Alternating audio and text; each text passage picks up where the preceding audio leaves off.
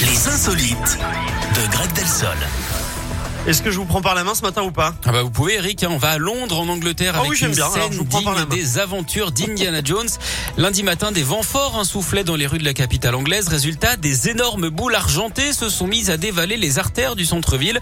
Elles faisaient partie d'une œuvre d'art, ouais, exposée sur une Ah. place, mais les bourrasques les ont délogées.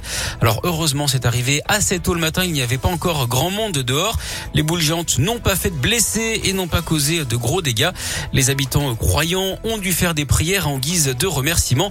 D'ailleurs, Eric, est-ce que vous savez qui est le chanteur préféré dans les couvents? Euh, euh, euh, non. John Lennon. Oh. Il a fallu que je la comprenne, mais après Oui. oui, c'est bon. Et après, vous avez ri, hein, Oui, classiquement. oui, mais c'est bon. Merci beaucoup, Greg. Mais de Je rien. vous dis à tout à l'heure. À tout à l'heure. On se retrouve dans une heure. La Dans suite en heure. musique. Ah, dans une heure. Ah, dans la une heure. suite. Arrêtez, enfin, ça suffit. Bon, la suite en musique avec Claudio Je Capéo. Si j'avais su. Et Rosalia Despet